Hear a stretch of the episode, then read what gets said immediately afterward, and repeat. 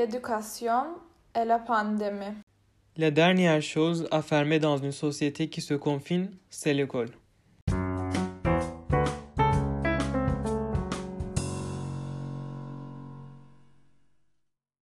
La réforme du bac, les grèves en France, mais surtout le coronavirus ont affecté l'éducation en France. Par conséquent, les gouvernements ont été forcés à prendre des décisions critiques. Et ce sont les étudiants qui sont les plus touchés par ces décisions selon certains journaux comme Le Monde.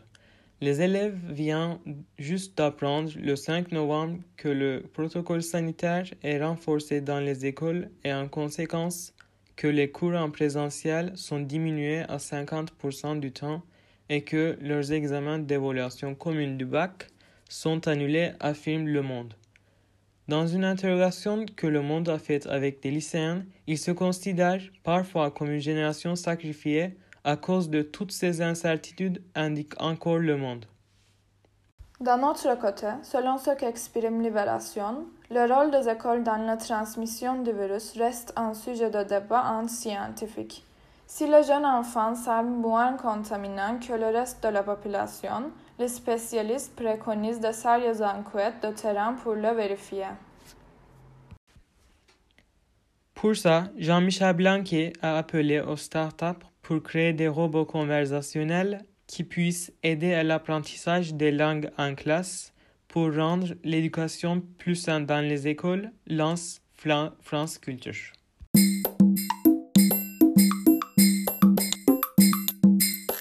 En conclusion, la dernière chose à fermer dans une société qui se confine est l'école. Et le ministre d'éducation doit faire tout ce qu'il peut, selon Jean-Michel Blanquet. L'article. Toute ma scolarité, j'ai beaucoup travaillé.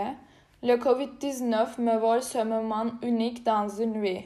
Deux années noires de terminale est écrit par Séverin Grevelo dans Le Monde le 17 novembre 2020. L'article. Covid-19, les écoles restent ouvertes mais surtout à surveiller le 8 novembre 2020 est écrit par Olivier Monod et par Florian Goutier dans Libération le 30 octobre 2020. L'article Jean-Michel Blanquet, la dernière chose à fermer dans une société qui se confine, c'est l'école, est écrit par Ariane Bonzon dans France Culture le 8 novembre 2020.